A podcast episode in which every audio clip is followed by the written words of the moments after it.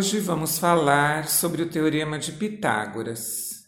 Fizemos já um estudo sobre os triângulos no episódio 15, seguido dos quadrados, seguidos dos retângulos, seguido de todos os as áreas dos quadrados e dos retângulos para que pudéssemos hoje chegar aqui e compreender com tranquilidade o que diz esse teorema. No triângulo retângulo, a área do quadrado construído sobre a hipotenusa é igual à soma das áreas dos quadrados construídos sobre os catetos. Um pouco de história. Você já deve ter percebido que há muitos objetos ao nosso redor que possuem os cantos retos. Os quadros, as lajotas dos pisos, os azulejos, Outros exemplos são os livros, os cadernos, os celulares, as telas de computador, das televisões mais modernas, todos ocupam menos espaço. Os construtores sabem que os ângulos retos são fundamentais para dar estabilidade aos muros e às paredes, e também para delimitar as áreas dos terrenos, esquematizar as plantas baixas, as suas medições entre tantos outros exemplos. O triângulo retângulo também tem um papel fundamental. E uma de suas propriedades, conhecida desde muitos anos antes de Cristo, foi provada por Pitágoras e nós aqui vamos falar sobre ela.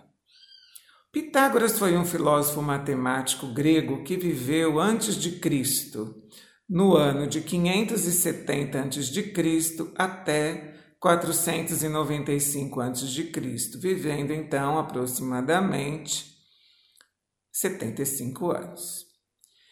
Segundo ele, tudo é número, indicando uma explicação para tudo que existe no mundo, dizendo que os números são a base na vida da Terra. Ele estudou matemática, astronomia, música e filosofia. Mudou-se para a Itália e ali fundou uma sociedade pitagórica, uma espécie de sociedade secreta que ficou conhecida por Escola Pitagórica. Foi perseguido, mudou-se novamente, foi para o Egito e, ao observar as pirâmides, criou o Teorema de Pitágoras. Ele dava aulas de geometria, astronomia, música, filosofia, política, religião e moral. E o seu teorema é representado por uma fórmula. São letras minúsculas que diz c ao quadrado é igual a a ao quadrado mais b ao quadrado. Nós assim teremos uma imagem do triângulo retângulo que nós já estudamos e construímos no episódio 15 você sabe, os seus lados perpendiculares formam um ângulo reto e são aqui chamados de catetos. Nós vamos nomeá-los com as letras minúsculas A e B. E o terceiro lado, que vamos nomear C, tem a medida sempre maior que os outros dois. E esse lado maior recebe um nome esquisito, o nome de hipotenusa. Essa relação foi provada como verdadeira e seu enunciado é o seguinte: num triângulo retângulo, o quadrado da medida da hipotenusa é igual à soma dos quadrados das medidas dos catetos. Os antigos medidores de terra e construtores de pirâmides do Egito utilizavam um esquadro, um triângulo retângulo feito de corda e nós. A corda continha 12 nós e esses nós eram igualmente espaçados em toda a extensão da corda.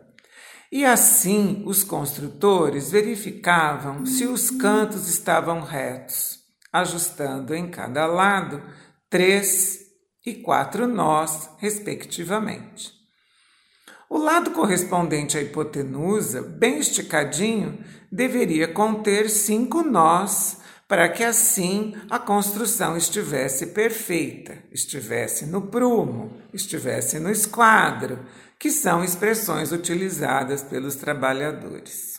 Para ilustrar um pouco mais essa ideia da relação pitagórica, eu gravei uma audiodescrição da imagem que representa esse esquema do triângulo retângulo com seus catetos, a hipotenusa, os quadrados correspondentes a cada um desses lados do triângulo retângulo.